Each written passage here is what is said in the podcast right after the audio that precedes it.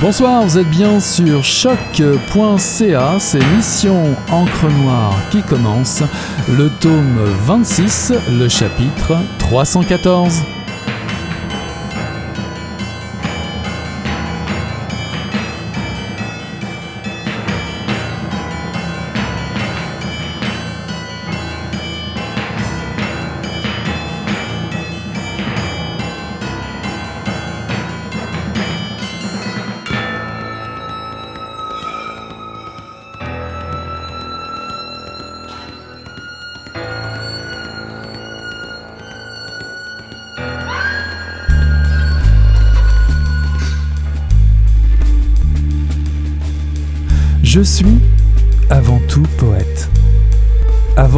D'être graffinier par mon chat, avant de cuire mon ramen, avant de me réveiller, avant de choisir ma meilleure paire de bas. Just poète. Of course. Avant tout poète, ça veut dire que je n'ai rien d'autre, rien pour me péter les bretelles. Pas de beau name tag avec un rôle écrit dessus, que des doigts rougis par le jus de cerise et des petits poèmes sur mon incapacité à entrer en relation avec le monde. No matter what is happening in the world right now, je relate un peu, mais pas trop. Juste assez après quand même pas mal de drogue. A new best friend, she's a Gemini, et elle m'a offert un bracelet. Mais les métaux cheap me donnent des boutons. Ma peau ne supporte que l'or. Got a feeling of the Jones that was living in my bones. In a fake world, more or less, I'm living on my own. We can still pretend, living that life through a filtered lens. Bonsoir à toutes, bonsoir à tous. Ceci est un extrait d'une sorte de lumière spéciale de Maude Veilleux, un recueil de poésie paru en 2019 aux éditions de l'Écrou. Lu sur la quatrième de couverture, Résistance totale au singulier une expression qui pourrait caractériser un style et une voix apparue en 2010 à travers plusieurs fanzines et plusieurs livres dont Les choses de l'amour à Marde en 2013 puis Last Call Les Murennes en 2014 aux éditions de l'écrou, deux romans chez Hamac, Le vertige des insectes en 2014 et Prague en 2016 ainsi qu'un roman web Frankie et Alex Black Lake Supernow. Plus récemment aux éditions Triptyque, un recueil collectif de nouvelles intitulé Bad Boys. Maud Veilleux a publié dans plusieurs fanzines également. Une sorte de lumière spéciale s'annonce par une citation de l'américain Ben Lerner dans son livre The Hatred of Poetry. Je traduis rapidement Les poètes de l'avant-garde détestent les poèmes, ils préféreraient qu'ils soient des bombes. Je reçois Maud Veilleux ce soir. Bonsoir Maud. Bonsoir. Alors, euh, résistance totale, ai-je isolé arbitrairement euh, dans un de tes textes? Est-ce que la lumière spéciale qui illumine le titre de ton dernier recueil est un appel à une poésie vindicative, combative? Euh, Peut-être un peu, mais j'aime pas trop l'idée de, faire de la poésie une seule chose. C'est vrai que la citation de Ben Lerner appelle un peu à ça aussi, mais je veux dire, pour moi, une, poésie un peu plus euh, sous l'angle d'accolade, c'était ce dont j'avais besoin, mais je vais pas euh, je vais pas devenir prescriptive là, pour les autres. Alors habituellement, non mais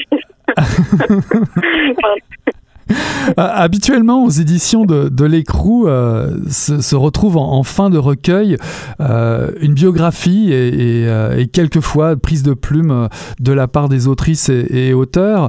on y apprend d'ailleurs, te concernant, que certains des textes qu'on le retrouve dans ce recueil ont déjà été publiés ailleurs.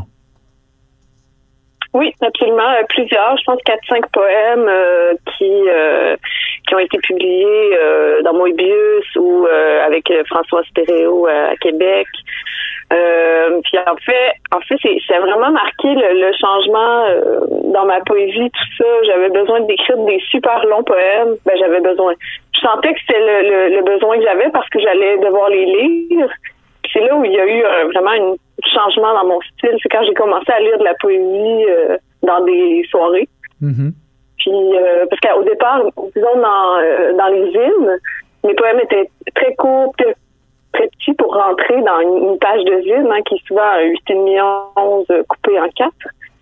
Puis euh, quand j'ai commencé, c'est aussi pour ça, j'imagine que la scole, pas la scole mais euh, mais les choses de l'amour à marde, c'était des petits poèmes dans, dans ces formats-là. Puis quand j'ai commencé à lire des textes dans des soirées de poésie, ben j'ai pas le choix de m'adapter un peu à, mhm. à, la scène puis au public parce que c'est difficile d'arriver puis faire une lecture de cinq minutes où tu vas lire 22 poèmes. c'est beaucoup de travail. C'est vraiment beaucoup de travail. Et puis... Euh, donc, mes, mes, poèmes se sont allongés, puis c'est là où j'ai attrapé un, un espèce d'autre flot. Puis euh, j'avais besoin de les mettre au, dé, ou, quand même au début du recueil parce que c'est ça qui, qui a amené le, le reste. Là que je dirais que le vrai travail euh, de ce recueil-là, ben le vrai travail, j'aurais peut-être pas dire ça comme ça, mais il commence plutôt vers euh, le milieu avec le long poème de 46 pages, là, qui lui est complètement inédit. Puis euh, en même temps, ben les poèmes qu'on publie ailleurs, c'est, c'est important de les rassembler aussi quand ils font partie de, l'esprit puis d'une réflexion qui, est en cours. Donc ouais, je voulais les mettre là. Mhm. on, reparlera un petit peu plus tard de, ton flow qui, est très important dans, ce recueil. Euh, mais je voulais revenir au tout début de, ton recueil parce que ce qui est moins courant aussi, c'est que tu expliques ta posture euh, en début de volume. Euh, alors pourquoi? Et puis aussi, est-ce que ce, ce texte, ce, préambule fait comme partie intégrante de, de, ta démarche dans le recueil ou c'est simple, simplement ajouté par après? Tu avais besoin d'expliquer ta démarche? Euh, non, il est arrivé avant, en fait, euh, même que c'est une demande de bourse, euh, c'est ma demande de bourse au Conseil des arts. c'est une bonne raison. Les gens, veulent, les gens me demandent souvent ce que j'écris dans mes demandes de bourse, puis là, je, je leur dis, ben, allez lire c'est juste un extrait, là, donc la demande était plus était, plus achevée que ça. Mais euh, ça venait aussi beaucoup de mon parce que j'ai hésité à le mettre. Hein, je me disais, j'ai peut-être pas besoin de de, de, de mettre ça à, l'entrée du, du recueil. J'avais envoyé à mes éditeurs pour qu'ils aient un peu une idée de, de ce que j'avais voulu faire. Mais ensuite, c'est pas nécessaire absolument que ce soit là. Puis euh, en y réfléchissant, je me disais que toute cette idée-là du trash que je, que je ben, que j'explore dans ce recueil. Il était déjà, il était déjà là euh, dans mes autres recueils. Il y avait déjà toute cette réflexion-là, mais on n'arrivait pas à le voir. Personne, personne, comment dire, je sentais que euh, je me faisais souvent traiter de trash par des, des, des détracteurs, mais pas vraiment des détracteurs, là. J'ai pas, pas d'ennemis non plus. Mais j'étais souvent réduite à cette idée-là du trash, puis personne n'y voyait une posture politique personne doit, je sais pas comment le dire, personne ne, personne voyait un intérêt plutôt que juste un qualificatif. Mm-hmm. Et euh, j'avais besoin, puis, euh, puis, souvent péjoratif aussi, le trash, on s'entend, là, c'était euh, c'est rare qu'on qu'on qu'on le dise de manière extrêmement positive. Bah c'est un mot, c'est un mot qui veut tout dire et, pas grand chose parce que finalement trash, c'est un anglicisme, mais ça permet de, de mettre un peu tout et n'importe quoi. si on disait cru, ça, ça, ça, ça aurait une autre signification. Oui, ben c'est ça, c'est ça aussi. Hein. Puis là, j'avais besoin de, de finalement, j'ai décidé de les garder parce que je sentais que ça allait peut-être me permettre de, ben, permettre au lecteur de, de comprendre qu'il y avait de, de nécessaire dans ma prise de parole. Mm-hmm. Plutôt que de dire, euh, euh, elle est juste intéressée par euh, la saleté du monde, euh, elle est nécessairement comme ça. Là, je vais dire non, c'est aussi une c'est c'est aussi l'expérience que j'ai vécue et que je vis encore, mais j'ai un regard critique sur cette euh, sur cette chose-là. Mhm. Alors la Beauce revient souvent dans, dans, tes écrits, évidemment, et même dans cette, cette présentation, dans ce préambule. Euh, est-ce que, justement, au départ de, de, ton projet, il y a eu cette, aussi cette identification troublante euh, avec tes racines, ton héritage beauceron, je dirais le, peut-être pas l'opposition, mais en tout cas, espèce de, de, de, de euh, comment, comment qualifier ça, d'hésitation entre ton héritage bosseron et ta vie intellectuelle assumée euh, d'aujourd'hui. Eh ben, euh, oui, tout à fait. En fait, on s'en, sort pas non plus de nos racines. ça, ça, ça nous forme. Puis il y a beaucoup de, honte puis de culpabilité à changer de classe sociale. J'ai pas, pas non plus changé de je, suis pas devenue soudainement riche, c'est pas à ce niveau-là, mais euh, c'est du capital culturel que tu acquiers en devenant euh, écrivaine. Puis, euh, ça, ça crée de la distance avec ben, avec tes origines, avec ta famille, avec les gens que tu côtoyais avant. Puis nécessairement, ça vient aussi avec ben, beaucoup de culpabilité de laisser derrière un monde. Et ça te rapproche aussi d'autres, d'autres inspirations, parce que ce rapport trouble entre Montréal et la Beauce, cette identification troublante traverse évidemment le recueil. Euh, tu travailles sur la réalité sociale, sur l'intime dans, dans, ce recueil, et euh, tu travailles aussi sur une, une posture politique, comme tu en parlais tout à l'heure.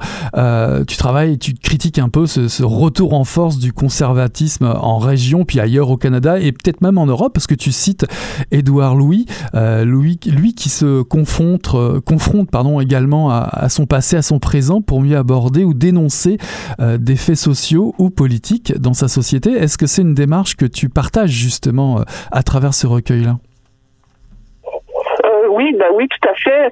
Mais en fait, le problème que j'ai, c'est que j'arrive pas à j'offre pas de réponse. Hein. J'ai seulement des, questionnements, puis euh, j'ai en France, on, on, ben là, je sais pas, là, je m'intéresse un peu à la politique française, mais je connais pas grand chose non plus. Tu sais, je, je suis juste poète, là, je suis pas mhm, euh, mhm. politologue ou sociologue, là, absolument pas.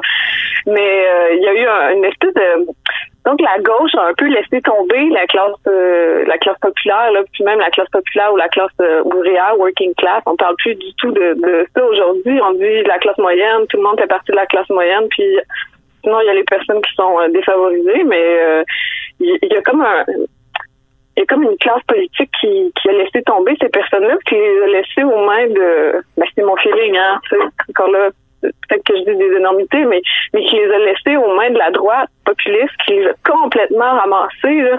Mm-hmm. Ben, je sais pas en France, euh, Marine Le Pen ou aux États-Unis, Trump ou ici la CAQ, euh, tu sais, euh, mais c'est plus complexe que ça aussi. Mais quand même, Ouais, mais, mais tu t'intéresses aussi au Québec parce que tu parles de Dan Sexton, de Huguette Golin, bah plutôt Huguette Golin concernant le, le Québec, qui, qui, apparaissent ici et là euh, dans tes réflexions. Deux femmes qui ont suffoqué euh, dans, dans, leur époque, victimes d'un système patriarcal étouffant. Et, et, pourtant, encore aujourd'hui, elles restent euh, en marge de la connaissance du, du, grand public. Et je me suis interrogé, le, le, mot douleur, refuge, revient beaucoup dans, dans, ce, que, ce que tu écris, ce qui n'empêche pas la la violence, euh, je me suis demandé, euh, toi qui veux euh, vouloir, qui veut tout le temps matérialiser l'indicible à travers ces, exemples-là, est-ce qu'écrire pour toi, c'est de l'ordre du, plaisir, de la, de la souffrance, de, la revanche? C'est pas beaucoup de l'ordre du plaisir, mais je sais que c'est problématique et presque cliché comme manière de vivre. J'aimerais arriver à le vivre autrement.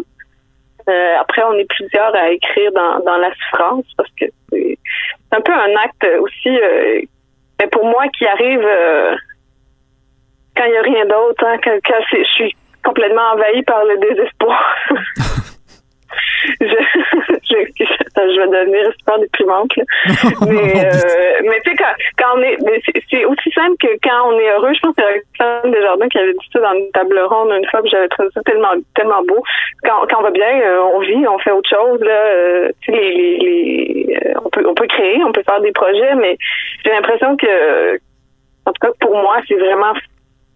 Ouais, quand face à des émotions trop fortes que j'arrive à écrire. Mhm. J'aime bien cette idée de, la revanche aussi. Là.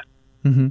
Mais dans le... ça, ça, ça, motive, c'est un gros moteur. Mhm. Mais dans le suicide du Guette Golin qui, qui, a eu lieu le 4 juillet, euh, pardon, 4 juin 72 euh, sur la, place Jacques Cartier, euh, c'est politique, mais toi tu te demandes est-ce que, est-ce que le mien le serait, le serait en parlant de suicide ben, je me suis dit, bah, bah, avoir celui de Nelly Arcan qui, aurait dû provoquer, à mon sens, un, séisme, hein, que ce soit en littérature ou peut-être même socialement, euh, faire bouger un peu les, regards. Euh, rien ne change finalement. Est-ce qu'écrire, euh, c'est pas une zone, c'est pas une zone très safe hein, pour une autrice ou un auteur comme toi? Est-ce qu'écrire, c'est aussi et faire de la poésie, c'est aussi un acte politique, un regard politique envers, mais est-ce que c'est un acte que tu aimerais qui se change à autre chose, comme slogan, on va parler de flow tout à l'heure, mais est-ce que tu aimerais que la, la, poésie pardon, se, déclame plus et, ait un rôle plus fort dans la société aujourd'hui? Ah, mais oui, absolument. Là. Mais je sens que c'est en train de bouger tout ça quand même. On dirait que les, poètes reprennent une place. Euh, bon, ils sont très à la mode, là, mais au-delà de, au-delà d'être à la mode sur euh, les sites euh, les, les sites de, de blogueurs cool, là, puis dans, sur Instagram, il y a aussi autre chose. Il y a vraiment un intérêt pour une parole poétique en ce moment. Je le sens, là, même le, le, le t-shirt de Catherine Dorion, puis tout ça. C'est, c'est vrai que les poètes sont nécessaires pour mettre des mots sur, sur l'expérience du réel qui vit qui vécu à, une époque donnée. Mhm. Bah, en termes de t-shirt, tu étais quand même bien loti aussi, parce que si on va sur le site de doctorac.co, euh, je ne sais pas si on le dit comme ça, mais euh, sur le site de, Mathieu Arsenault, euh, tu as également un, magnifique t-shirt qui porte carrément l'illustration de ton recueil de, de, poèmes. D'ailleurs, Denis Vanier a une murale hein, sur Ontario. Toi, tu as un t-shirt. C'est quoi C'est une, forme de, une forme de blague ou finalement, comme tu le dis dans ton préambule, tu fais maintenant partie d'une équipe pour te citer, qui danse en bobette et, et qui comprennent rien à la politesse. Tu fais partie de, on va dire, des branchés de Montréal en poésie? Des branchés de Montréal. ben, en fait, c'est vrai que c'est vrai que j'ai trouvé une communauté. J'aime pas, j'aime pas trop cette idée-là du milieu littéraire ou euh, renforcer l'idée qu'il y, y, a une clique, hein, parce qu'en fait, euh, on, est juste des gens euh, bien ordinaires là, puis euh, n'y a pas cette idée-là de, de la clique, mais j'ai quand même trouvé quand je suis arrivée à Montréal une communauté de personnes qui sont un peu comme moi, là, qui ont certaines difficultés à vivre et puis euh, qui sont un peu bizarres et puis qui aiment pas manger dans des dans des restos, qui aiment pas nécessairement les 5 à 7, qui, qui cherchent autre chose, là. Euh, puis les potes, c'est un peu des êtres euh, bizarres. je sais pas, je, ouais, je sens, je sens, je sens une parenté avec avec ces personnes-là, évidemment. Alors, tu parlais de flow en début d'entrevue, euh, justement, euh, tu déclares, tu écris euh, dans, dans, ton, dans ton recueil Trash is politique. On dirait effectivement une ligne de, rappeur américain, puis tu en parles du rap américain. Alors, est-ce que ça, donne envie d'aller jouer avec, je dirais, des, des, des, textes en vers ou avec de la poésie sur le terrain un peu de la pop culture? Tu en parles un peu, tu, tu scandes, tu clames, tu sacres, tu, tu utilises du slang dans, dans ta poésie c'est mettre un peu la poésie dans, dans la rue, hein, de faire ça. Il y a un rapprochement très fort avec euh, les rappeurs. Pourquoi adopter cette forme-là? Euh, ben ça se passe juste naturellement. Hein. Euh, j'ai l'impression que je pourrais pas écrire dans euh, dans une langue qui est pas la mienne. Je pourrais pas écrire des poèmes en langage soutenu que je fais à l'université un peu quand même, mais mais euh, la poésie, c'est c'est trop, trop ben pour moi, hein, c'est trop euh, viscéral. Il faut que ça passe par euh, le langage que que j'utilise puis que je connais. Puis sinon, il y a, y a, un rythme qui se place pas. Dans le mhm. recueil, j'essayais de, de jamais comment dire, de juste ouvrir la valve complètement. Puis si les idées qui les idées s'enchaînaient mal ou si euh, il y avait des, ben, je, parle de pensée intrusive beaucoup. Euh, des mots qui se plaçaient, qui, ont pas de. Je pense à un, passage là où qui, est un peu loufoque, puis que où, euh, où je, parle de Michael Trahan, des truites, euh, mhm. puis euh, le soleil, puis tu sais, c'est des, des enchaînements d'idées qui ont pas nécessairement euh, de lien entre elles, mais qui euh, qui sont juste le, truc qui me venait là, mhm. comme pour expulser quelque chose comme un quelque chose qui devait sortir, comme un gros vomi. un gros moton qui était bloqué. Euh, ouais. t'es, également, également dans la double langue. Hein, tu, il y a une, une américanité assumée en anglais, en français. En fait, ça va même plus loin. Moi, j'ai trouvé que c'est la langue de la rue, euh, une langue qui devrait euh, bah, sonner, euh, voire peut-être faire peur aux bourgeois, pourquoi pas, puisque tu cites souvent le, rap américain. Mais moi, ça me faisait penser à une démarche qu'avait un peu Franqueur, qui lui voyait un, esprit frondeur chez les Doors. Toi, tu, vas plus vers le, rap américain. Mais il y a toute une génération comme ça qui a amené une façon de, parler, de, décrire la poésie de façon différente. Je pense à, tu vas certainement être d'accord, José Yvon ou Denis Vanier. Une poésie de ruelle euh, qui dérange, qui transgresse ça, ça, évidemment, tu dois y sentir une, une filiation assez, proche. Oui, tout à fait tout fait complètement.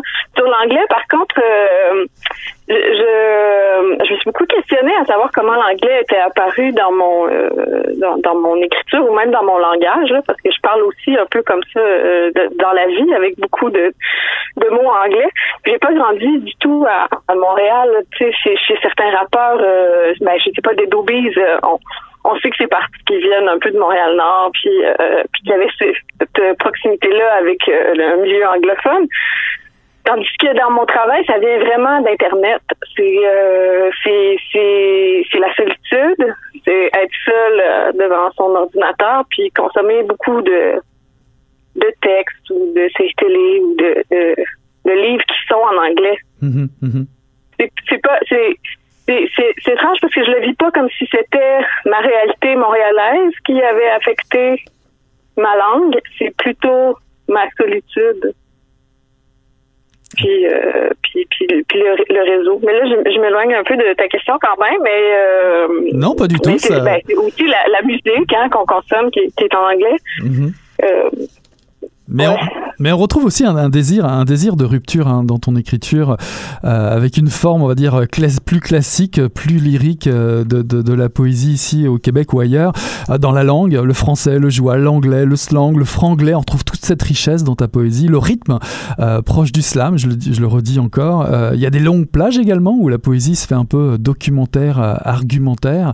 Il y a des expérimentations qui rappellent le travail d'autres poètes. Il y a pas mal d'hommages aussi dans ton écriture. Je pense par par exemple un clin d'œil que tu fais à Claude Beausoleil. en tout cas, ça m'a rappelé un peu ça, euh, où euh, il y a de la répétition de motifs, lettres, mots, syntagmes, comme dans le recueil euh, Intrusion ralentie en 72. Alors lui, il cite Rolling Stone et les Pink Floyd. Toi, tu cites Britney Spears, André Forcier et Fred Dumont.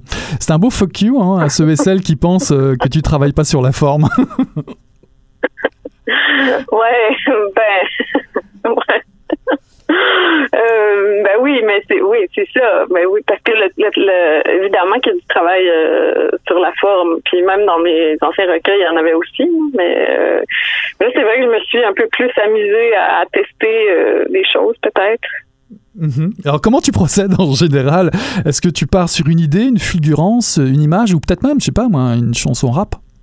Euh, ah, c'est ça dépend. Il y a beaucoup de poèmes que j'ai écrits dans des taxis, les premiers, disons, euh, dans des taxis la nuit. Euh, donc là, je pense que souvent dans un état un peu euh, éméché. je pense que c'est seulement un verre qui m'arrive puis là qui fait déferler tous les autres. Souvent, des, les poèmes sont s'écrivent en 10 minutes dans la règle de taxi. J'arrive chez moi puis le poème est fini. Ah, Pour le, dernier poème, le très très long, ben, ça a été différent parce qu'il y a eu beaucoup de, de travail de collage. Évidemment, j'ai pas écrit 46 pages en, en 10 minutes. Ça, a été plus long un peu. Euh, oui, ça a été un, ouais, ouais. J'essaie de me souvenir parce que j'étais aussi dans une période un peu étrange que j'ai oublié beaucoup de de ce qui est arrivé à l'automne. Donc, euh, ouais, bon, c'est très flou dans ma tête. J'ai l'impression d'avoir écrit tout ça dans une espèce de brouillard, là, puis de pas euh, de pas me rappeler très bien de la manière dont ça s'est arrivé. Ah, je pense que ça Ouais, en tout cas, dans ce brouillard, il y a, un poème qui s'appelle Joy to the World. Euh, dans la structure des, phrases, le, verbe disparaît euh, complètement. Tu slams, tu, tu flashes des, images puissantes. Euh, la poésie doit se déclamer, se faire performance. Tu cites même le collectif des Kikiste, je ne sais pas si on le dit comme ça, où l'on retrouve Marc-Antoine Cafaneuf. Alors si on va sur le site de, Marc-Antoine, j'ai fait un peu le curieux, on trouve beaucoup de références de, livres, et puis évidemment il y en a un qui m'a attiré. Le titre c'est Qui est punk, qui est post Est-ce que cela te parle comme démarche entre anarchie et radicalité un peu sombre, cold wave, mortifère? C'est une attitude que qui colle à l'époque? Est-ce que ça, ça, te, ça te parle à toi? Ben, ça oui, oui, ça me parle. Par contre, euh, ben, l'anarchisme, ça vient quand même avec euh, avec beaucoup de, de je sais pas exactement comment le dire. Je, me sens pas assez euh, virtueuse pour être une vraie anarchiste.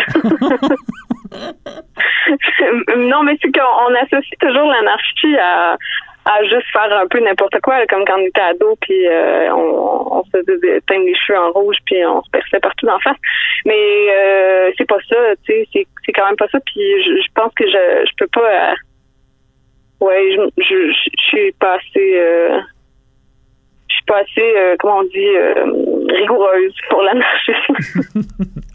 Alors pour, pour finir, euh, il y aurait tellement, il y aurait non du tout, mais en tout cas pour, pour finir, il y aurait tellement, de toute façon il y aurait tellement à dire sur ce formidable recueil. Euh, je te cite pour finir, tu dis euh, être poète, c'est être humain. Je suis en train de faire le nécessaire. Est-ce que tu sens le, gap avec les lectrices et les lecteurs se réduire? Y a-t-il plus de monde à lire de la poésie? Est-ce que, tu fais partie d'une famille d'écriture ici à Montréal qui contribue à, faire changer euh, le monde avec euh, la poésie, puis notamment avec euh, les gars de l'écrou, par exemple? Oui, C'est compliqué cette question-là.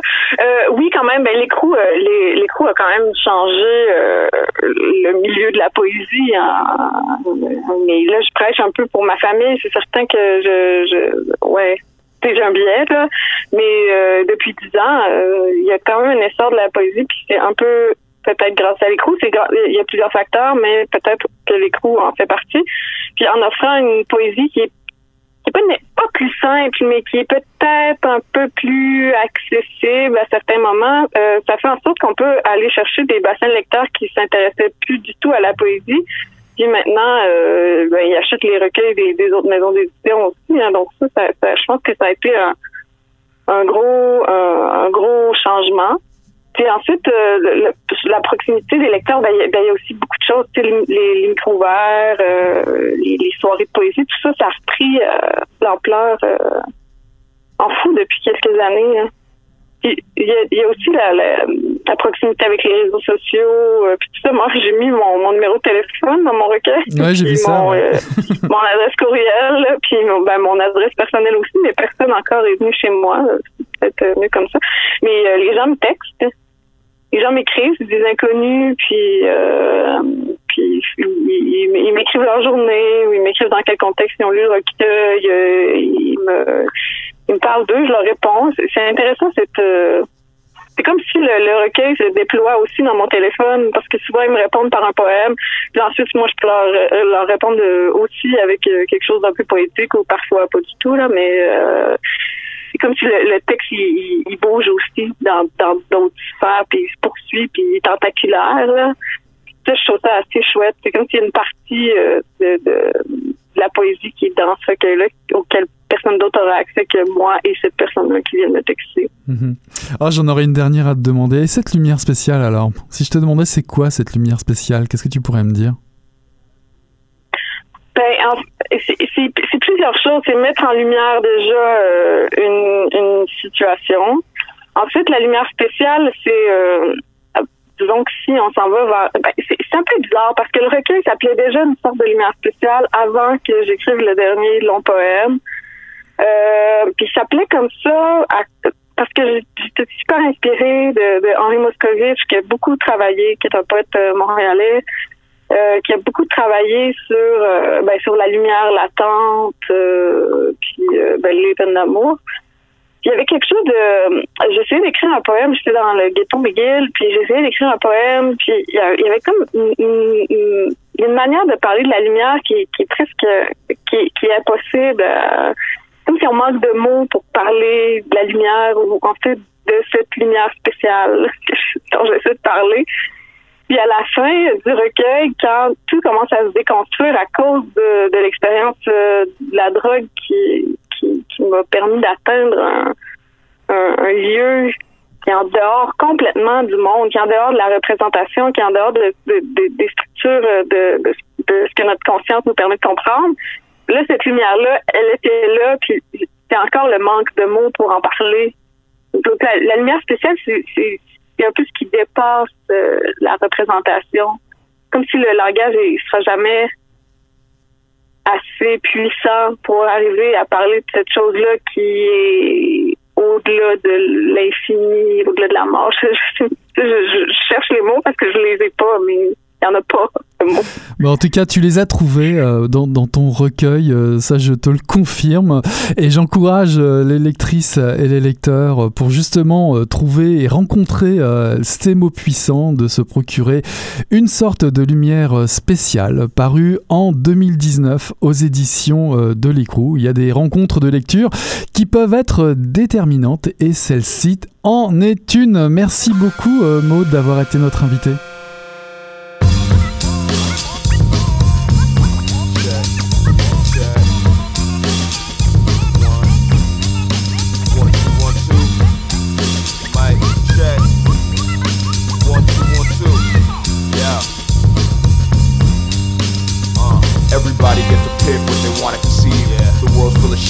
Nothing to see.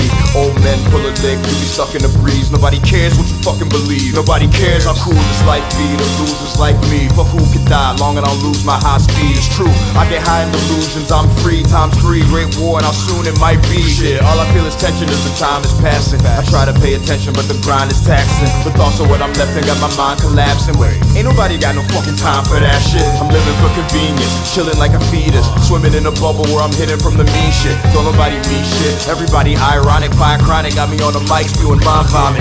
Flow blindly, find what's inside of me, out of this body, into eternity. Flow blindly, find what's inside of me, out of this body, into eternity.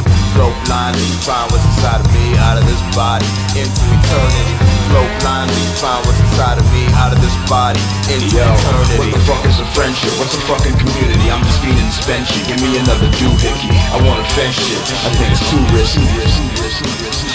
No fear, no God, no sin, no good, no bad, no loss, no win. Wait, this state, I'm shameless. I shed my skin and back to where I begin.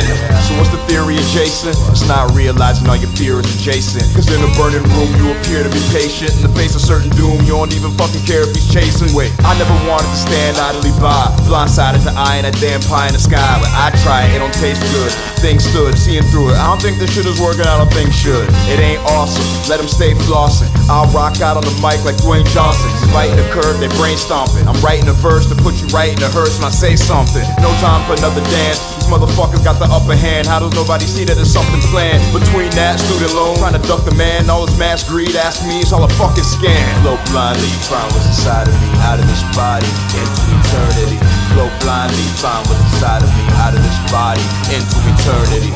Flow blindly, find what's inside of me, out of this body, into eternity. Flow blindly, find what's inside of me, out of this body, into eternity.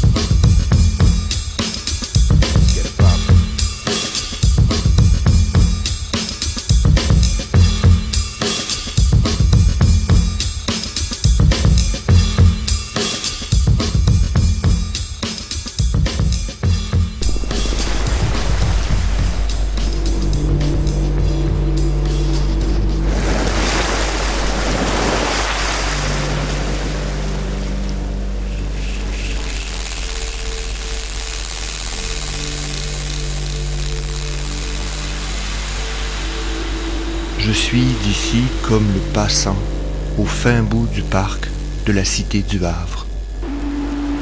Debout sur cet obélisque couché qui pointe vers les arrivées. Moi, je suis l'enrocheur. et j'imagine les dates anciennes depuis mon 21e siècle. Et cette cité des âges âpres des hommes de leur terre.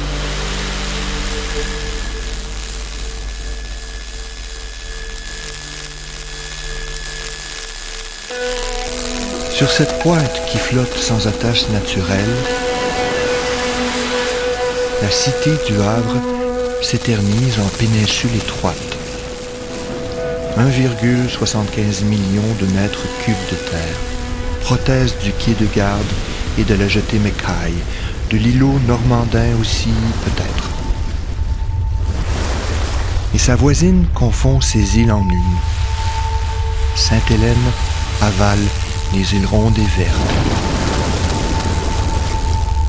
Et Moffat a engraissé jusqu'à se faire Notre-Dame. Tout cela pour exposer universellement Montréal dans des sites traités au Botox, résidus terriens du métro de 1966. Ceci est un extrait de Dire encore après de Sylvain Campeau, paru aux éditions Triptyque dans la collection Poésie, accompagné du CD musique Havre. Quel beau projet et objet que voici. Un objet qui ne sera disponible qu'à partir du 7 août. Au menu, interroger la langue, interroger notre histoire, reprendre le fil des mots là où ils ont failli, pour mieux partager qui nous sommes. Rebâtir ce nord-pays déconnecté de ses souvenirs et de ses langues, qu'il puisse enfin affirmer son identité. Une identité faite de mots organiques, lucides, qui nous parlent de méandres, de magma, de racines et d'arbres. Dire encore après, c'est une poésie qui nous parle de révolte étudiante, un carré rouge flotte sur une démocratie qui est à vendre, un recueil qui dénonce l'affadissement d'une langue qui perd son âme. Puis, vient Havre, morceau de choix de ce recueil, accompagné d'un disque avec les voix de José Aclin, Sylvain Campo, Catherine Kidd, Trina Stacy et Shigen Sioneg. Ce CD est une pure merveille de montage sonore qui ne se contente pas d'habiller un poème majeur ici. Phonésie est un projet de poésie et art sonore réalisé en 2014 avec la collaboration de l'artiste sonore Chantal Dumas. Un texte qui emprunte aux langues irlandaises et mohawk.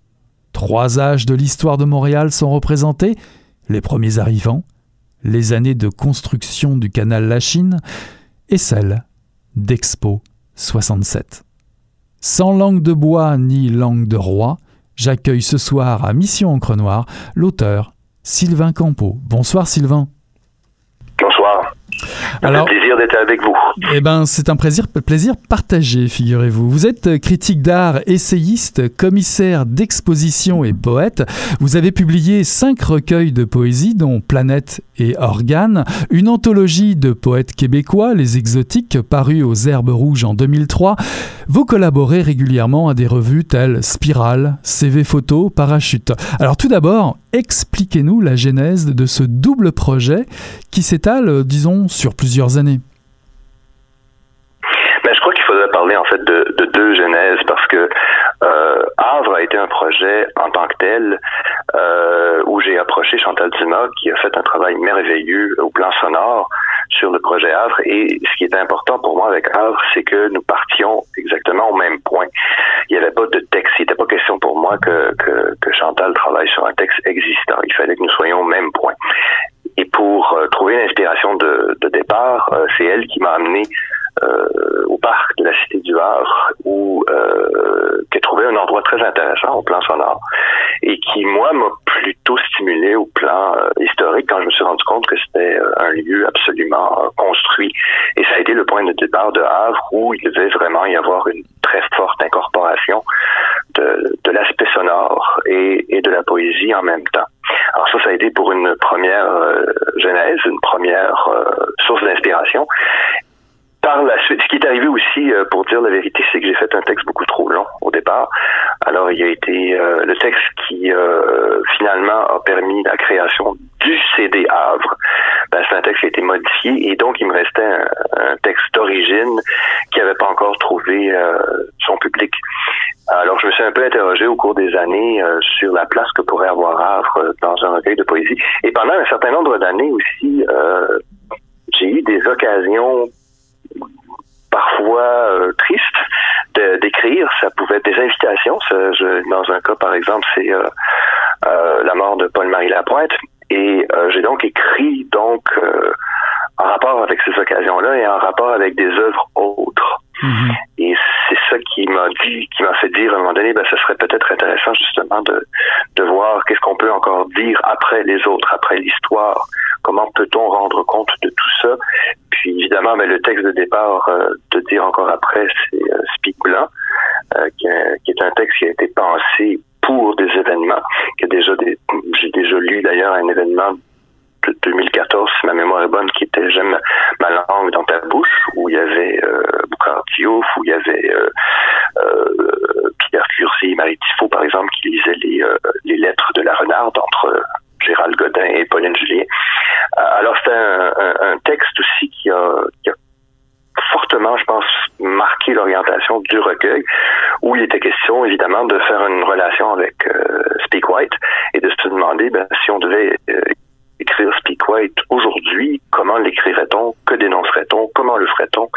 Et j'ai pensé que le meilleur moyen de le faire, c'était de piller d'autres langues qui existent sur notre territoire, que ce soit l'Inuktitut, euh, le Wendat, euh, le Kenyan Keha, euh, l'Inu, et d'étendre en fait la dimension politique de, de Speak White à la réalité contemporaine telle que je l'apercevais. Mhm. Alors on, précise, on précise quand même. Euh, ouais, on précise pour nos auditrices et, nos auditeurs qu'il y a bien deux, euh, un package, on va dire, euh, qui va se trouver dès le dès le tout en vente. Il y a bien d'un côté un CD qui s'appelle Havre, qui s'intitule Havre, et de l'autre un, un, recueil de poésie qui s'intitule Dire encore après, où se trouve finalement un poème qui s'intitule Havre et qui est, euh, je dirais, une continuité, si j'ai bien compris, euh, de ce qui a été présenté euh, lors effectivement de, de, on dirait du, projet, je veux dire du projet de poésie qui s'intitulait Phonésie. source en fait.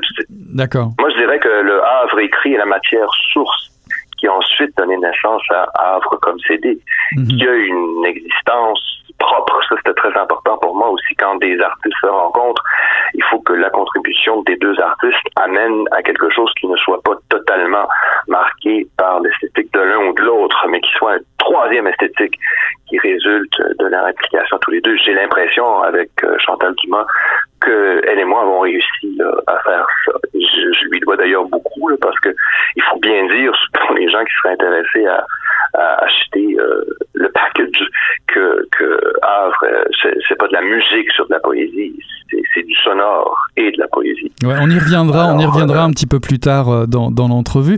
Havre, c'est avant tout déjà un recueil de, de, poésie où il y a deux grandes parties. Il y a une première partie qui s'appelle, qui s'intitule pardon Après l'histoire, et on aurait pu déjà après, oui, après l'histoire, et on aurait pu l'intituler Les temps premiers, puis une deuxième partie ensuite euh, qui, euh, enfin, vous allez nous l'expliquer où se trouve le Havre. Alors pourquoi avoir euh, séparé le recueil en deux parties? Que signifient-elles ces deux parties?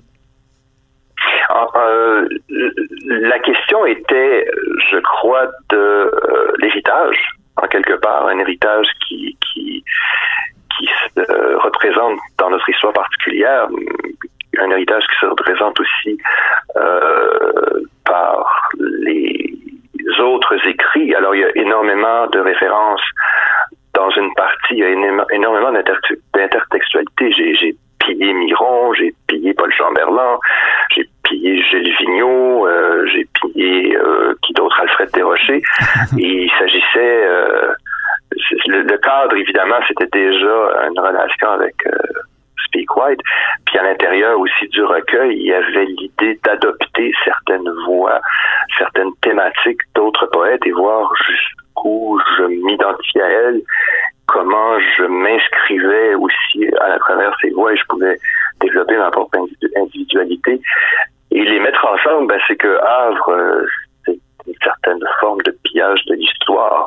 Vous avez bien montré, bien mentionné d'ailleurs qu'il y a comme trois éléments. Je me suis imaginé effectivement dans Havre un nouvel arrivant, comment comment il pouvait réagir à ce nouveau ce nouveau territoire qu'il investissait, qu'il découvrait, dont il était assez distant et étranger jusqu'à un certain point. je me suis posé la question aussi par rapport à un événement qu'on connaît peu, mais qui est la révolte des, Irlandais euh, qui étaient des travailleurs manuels sur le canal de la Chine et les conditions dans lesquelles ils vivaient étaient assez épouvantables. On a oublié un peu cette dimension de l'histoire parce que je crois que parfois on aime beaucoup se poser en victime mais qu'on oublie qu'on a quand même investi un territoire qui n'était pas le nôtre. Mm-hmm. Et que pour le développer, on, a un peu profité d'une main d'œuvre au marché qui était à l'époque irlandaise. Alors c'était c'était ajouter à, l'histoire telle qu'on la connaît euh, des pans particuliers. Euh, se rappeler aussi que dans le temps, euh, dans l'histoire, beaucoup de voix différentes ont retenti, beaucoup de, langues différentes ont retenti à Montréal.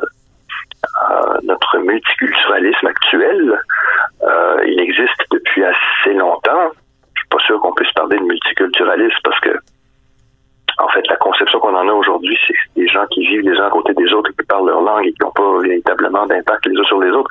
Alors que moi, je vois bien, je montre bien, j'espère en tout cas par, euh, par ce recueil, qu'il y a eu intégration, il y a eu euh, contamination aussi de ces voix et de ces langues. Alors en parlant, en parlant des langues, ouais, en parlant des langues, commençons déjà par le, le, le, premier, le premier poème. Vous en, avez déjà abordé euh, un peu le titre, qui n'est pas Speak White, mais qui est Speak Blanc, euh, qui fait tout de suite référence au Speak White de Michel Lalonde, le Speak White, euh, et sans doute aussi au, nègre blanc d'Amérique, par, je dirais, par conséquence de, de, Pierre Vallière. Mais on y trouve effectivement l'homme rapaillé de Gaston Miron, qui n'est jamais très loin, puisque les premiers mots du recueil donne, je cite, Nous ne sommes pas arrivés à ce qui commence, nous continuons de survivre à ce qui ne semble pas pouvoir être. Qui rappelle, qui rappelle le fameux Je ne suis pas revenu pour revenir, je suis arrivé à ce qui commence. Le thème principal de ce poème, c'est la langue, le français, une langue, une langue de son temps selon vous, ou, finalement euh, une langue menacée, menacée de quoi? Euh, C'est une bonne question. Euh, j'avoue que j'ai pas résolu. J'ai même hésité d'ailleurs à, faire paraître euh, ce recueil à cause de cette dimension-là. Euh, si ça s'appelle Speak Blanc, c'est qu'il y a une forme d'intégration de nos jours du français et de l'anglais que j'entends beaucoup autour de moi chez les jeunes. Il y a euh, chez les plus jeunes que moi, ce qui couvre un large, un assez large spectre, malheureusement pour moi. Je découvre avec avec un peu de surprise qu'une dimension que les aînés, dont je suis peut-être euh, une dimension qu'ils avaient ou une perspective qu'ils avaient, c'est une perspective un peu défensive par rapport à la langue. Et euh, je la vois pas chez les jeunes. Remarquez, euh, on anglicisait, francisait beaucoup des mots anglais quand j'étais jeune aussi. Euh, vous sentez mon embarras. Je pense que je, je j'ai de la misère à trancher sur cette question, mais ça peut speak blanc, c'est justement parce que de nos jours, on intègre du français et de l'anglais. Est-ce que c'est une, est-ce qu'on a progressé depuis speak white parce que c'est maintenant speak blanc? Euh, il y a quelque chose d'embarrassé, je crois, dans ce poème, qui mhm. mon propre embarras par rapport à la langue. L'idée d'intégrer des langues autres aussi, c'est, ben, attention, la dimension ici, c'est pas seulement français-anglais. Non, non, non, non. Il y a quand même des langues euh, qu'on oublie et qui disparaissent. Plus loin, il y a aussi, euh, il y a beaucoup d'hommages hein, dans, dans, votre mhm. recueil, vous en parliez euh, au tout début de cette entrevue. J'ai noté évidemment l'hommage à, Paul-Marie Lapointe, il y a quasiment, il y a, deux, deux, deux poèmes, l'un qui s'intitule L'épitaphe et l'autre Arbre, etc. Euh, Paul-Marie euh, Lapointe, dont il est question dans Arbre, etc., c'est un hommage à, son poème Arbre, euh, un texte hommage en l'honneur de, de l'homme, mais aussi de son inspiration. Je vous cite Je vous chante de cette haleine que je vous dois encore. Alors la mélancolie habite euh, vos magnifiques pages de description d'arbres comme un réel absolu, mais, mais qui appartient, appartiendrait-il à un autre âge Autrement dit, le poème se fait-il euh, chambre d'écho d'un Québec qui s'endort et qui oublie ses racines? De citer Paul Paul-Marie Lapointe, c'est se tenir un petit peu, je trouve, à l'extérieur de cette question-là, parce que le grand poète barbe québécois, c'est Gaston Miron, celui qui a chanté le Québec d'une manière euh, très euh, très euh, personnelle et très impliquée à tout point de vue, c'est Gaston Miron. en face de lui, Paul-Marie Lapointe est moins identifié à un courant nationaliste ou identitaire. mais il reste que c'est, enfin, je veux pas manquer de respect à Gaston Miron, mais pour moi, Paul-Marie Lapointe est un très grand poète québécois, est un très grand poète francophone. Et il a dit la révolte en, des mots qui étaient peut-être moins collés à la réalité québécoise, mais qui avaient quand même un retentissement certain. Euh, et ça a été un poète euh, expérimental assez particulier aussi, parfois. Alors, il me semble assez, euh, comment je pourrais dire, le poète absolu. Il a écrit le réel absolu, mais on pourrait le qualifier de poète absolu je pense que Paul-Marie Lapointe a toujours un petit peu habité euh, mes œuvres et là, il s'agissait de le faire de manière euh, plus réfléchie et assumée euh, pour essayer de bien trouver ma voix à moi parce que c'est un, monstre sacré là, pour moi. Mm-hmm. Alors, faire retentir Paul-Marie Lapointe avec Gaston Miron, c'est un petit peu particulier pour moi. C'est montrer un futur de la poésie aussi. Qui, que... Euh, qui s'embarrasse mal, si vous voulez, ou qui se préoccupe moins de questions nationales ou de questions d'identité.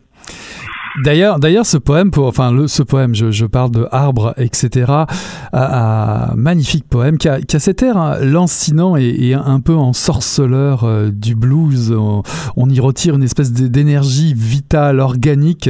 L'arbre devient un, un, corps euh, paysage qui nourrit et, et se nourrit de, de la terre. C'est une forme de, de dîne à la vie. Que représente pour vous, justement, l'arbre, ou peut-être le poème en tant que tel de, de Paul-Marie Lapointe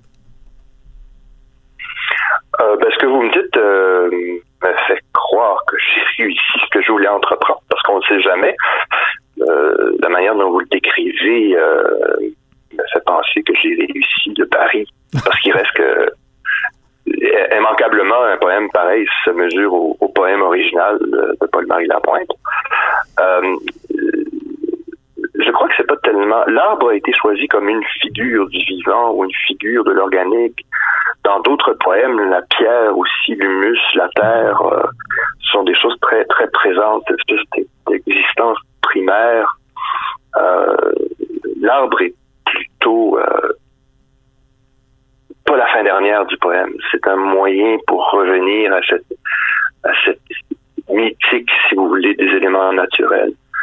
Euh, chose que l'on redécouvre euh, sur un horizon assez apocalyptique actuellement, je trouve, parce que je vois d'autres, évidemment, vous l'avez dit, je suis commissaire d'exposition, je vois des artistes aussi réinvestir des éléments naturels euh, d'une manière totalement autre, justement parce que euh, on a l'impression de vivre euh, sur tout emprunté un peu. Alors, je crois que c'est surtout ça qui m'intéresse dans d'autres poèmes.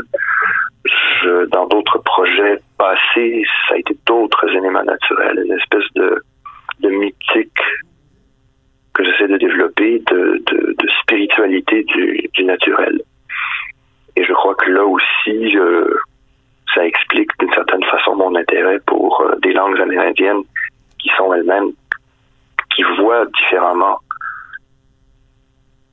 des éléments naturels, qui le décrivent de façon différente, comprennent de façon différente. Mm-hmm. Ce qui est étonnant aussi. L'arbre euh, est un prétexte euh, ce qui est étonnant aussi, euh, sans préambule, euh, il y a un texte qui ouvre la seconde partie, qui rompt un peu avec cette harmonie quelque part que pouvait nous donner Arbre, etc. Ou même le, texte 30-30 sur, qui relate un événement de, l'artiste Paul-André Fortier. Je veux parler de, ce texte Carré Rouge, qui évidemment illustre le, le, printemps érable. Alors comment vous est venu ce texte sur le printemps érable. Et, là encore, on retrouve euh, l'arbre, hein, l'image de, l'arbre menacé, euh, qui, en fait reprend la logique euh, du, travail que vous avez développé dans, la première partie. Alors, de, quoi est-ce que l'arbre est-il menacé et comment vous est venue l'inspiration pour ce texte Carré Rouge? Vous parlez d'un poème que j'ai beaucoup hésité, j'ai beaucoup hésité à inclure parce qu'il me semblait parler de choses légèrement différentes. Et, je vous avoue que le fait que je parle d'arbres à l'intérieur m'avait complètement échappé. c'est vous qui le notez, puis ah ben oui, c'est vrai. Que non. Euh, non, j'avais pas, ça m'avait un peu échappé, mais, mais j'avoue que euh, l'idée d'une certaine forme d'engagement politique aussi, de, de revenir à, cette, à ce moment de la poésie qui faisait partie d'un mouvement général d'engagement, dans le réel, euh, euh, c'est plutôt ce qui m'est apparu. Je, je, pense qu'on retrouve euh, jusqu'à un certain point la même même préoccupation dont je marche à côté d'une loi, c'est-à-dire l'engagement dans le réel. Je marche à côté d'une loi en plus qui est d'autant plus pernicieuse que comme emprunt ou comme relation que, que ça vient et qu'on pense immédiatement à Saint-Denis Garneau. je marche à côté d'une joie, d'une joie qui n'est pas à moi. Alors je trouvais euh, amusant, intéressant que il y a une forme de relation à l'engagement personnel, non pas seulement par la parole, non pas seulement par l'histoire, mais d'une manière de continuer l'engagement des autres. Tous ceux qui ont écrit, euh, tous ceux qui euh, sont venus en cette terre, tous ceux qui se sont révoltés, tous ces gens-là ont eu une, un sentiment de, rébellion qui était possible ici à cause d'une plus grande liberté, mais qui était nécessaire par le fait d'une certaine oppression aussi. Alors, je crois que Carré Rouge trouve sa place parce qu'il montre que le temps de la, rébelle, la rébellion est, peut toujours être actif quand des gens euh, décident qu'il faut se lever pour euh, prendre position. Mm-hmm. Mais vous touchez à, à quelque chose qui, euh, qui, qui, a été le, résultat d'une réflexion. Euh, J'avais demandé à mon éditeur d'ailleurs s'il jugeait que je devais le mettre ou pas. J'étais très insécure par rapport. Bah en tout cas, c'est très réussi. je crois qu'il a sa place. Oh, oui, tout à fait. Il est C'est quelque chose de, de, très réussi. Pour finir, malheureusement, le, le, temps passe vite. Je voulais revenir à, à Havre, le, le, CD, le CD et, je dirais le, poème. Euh, pour une dernière question qui, qui serait celle-ci euh, Gagne-t-on en liberté avec euh, le montage sonore, comme vous l'avez fait? Avez-vous découvert d'autres horizons euh, pour exploiter le verbe du poème? Ah, certainement, oui. La, contribution de Chantal a été, a été extraordinaire là-dessus. elle l'a théâtralisé, elle l'a dramatisé. En fait, ce qui est arrivé, c'est que j'ai, comme je vous l'ai dit, j'avais fourni un texte qui était beaucoup trop long. Ben, je lui avais dit, écoute, euh, amuse-toi, coupe, euh, défait, refait, euh, t'as toute liberté. Je, au départ, je lui avais même dit si qu'il pouvait très bien, dans le résultat final, ne pas avoir de poésie. Il fallait que toutes les possibilités soient ouvertes au moment où on, a commencé à travailler ensemble. Euh, je lui, après quelques temps, elle, elle, s'est pas sentie capable de, de, de, de, de charcuter.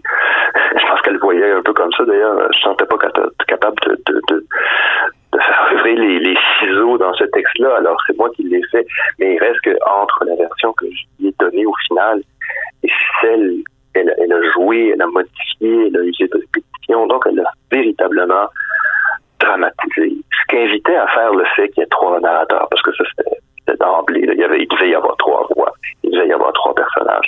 Alors ça aussi, c'était intéressant. De, de, de, de, ne pas parler de ma propre perspective, mais parler d'une perspective que j'imaginais être celle de quelqu'un. Mhm. Donc, me projeter dans un personnage. Et, et, et elle, euh, travailler la voix. Euh, quand j'ai entendu la, la, première fois euh, José Aclin, euh, quelqu'un qui prend ton texte comme ça, puis qui le, le lit, puis qui le met à, sa voix, à ses intonations, à sa rythmique, on apprend, on voit des choses. Ben, parfois, euh, on, on, trouve qu'on est qu'on a bien écrit. Je vous le confirme. Je vous le confirme. Parce que, la, parce que la personne le lit bien, puis à la fin, on se demande est-ce que c'est parce qu'elle le lit bien ou parce que j'ai bien écrit. Je sais plus. Hein? Alors, c'est un exercice à la fois d'humilité et de prétention. Ben, c'est un exercice, en tout cas, réussi. J'encourage les auditrices et auditeurs euh, à se précipiter, le sait tout. Je rappelle euh, Dire encore après de Sylvain Campo, paru aux éditions Triptyque dans la collection poésie accompagnée du CD musique Havre et tout cela sera disponible partout dès le 7 août. Merci beaucoup Sylvain d'avoir été notre invité. Voilà qui conclut Mission Encre Noire, le tome 26, le chapitre 314. J'ai eu le plaisir de recevoir en entrevue Maude Veilleux pour une sorte de lumière spéciale parue aux éditions de l'écrou en 2019. Puis en seconde partie d'émission, j'ai reçu Sylvain Campo pour Dire encore après, paru aux éditions Triptyque dans la collection Poésie, accompagné du CD Musique Havre est disponible à partir du 7 août. Voilà, on tourne la page et on se dit à la semaine prochaine. Salut là